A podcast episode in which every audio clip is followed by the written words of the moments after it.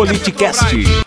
Sempre reajusta o preço dos combustíveis aqui, praticamente todos os dias, conforme a variação do barril do petróleo no mercado internacional. Se nós produzimos aqui cerca de 80% do que nós consumimos. Nós temos que buscar uma maneira, já que temos uma estatal que pratica o monopólio, colocar o combustível na bomba, na, na, na bomba dos postos do Brasil, um preço compatível com a realidade brasileira. Quando o senhor diz preço compatível, seria mais alto ou mais baixo que o atual?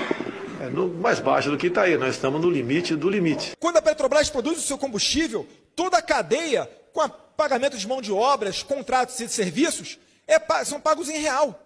Por que, que o Brasil não consegue, então, transferir esse benefício para o posto lá na bomba? Bom, esse era o discurso antes das eleições. É impressionante como essa família mentiu para o povo brasileiro. Eu não defino preço na Petrobras, só que não, não decido nada lá. Eu não sou dono da Petrobras. Eu não posso falar não aumenta. Temos aí, pelo que tudo indica, reajuste nos combustíveis. É só ver o preço do barril do petróleo lá fora, o comportamento do dólar aqui dentro. Alguns querem que a gente interfira no preço, a gente não vai interferir no preço de nada. Agora o discurso é outro. Né? Agora que estão no poder, estão mostrando a sua verdadeira face. Infelizmente, tem gente que ainda acredita nesse desgoverno.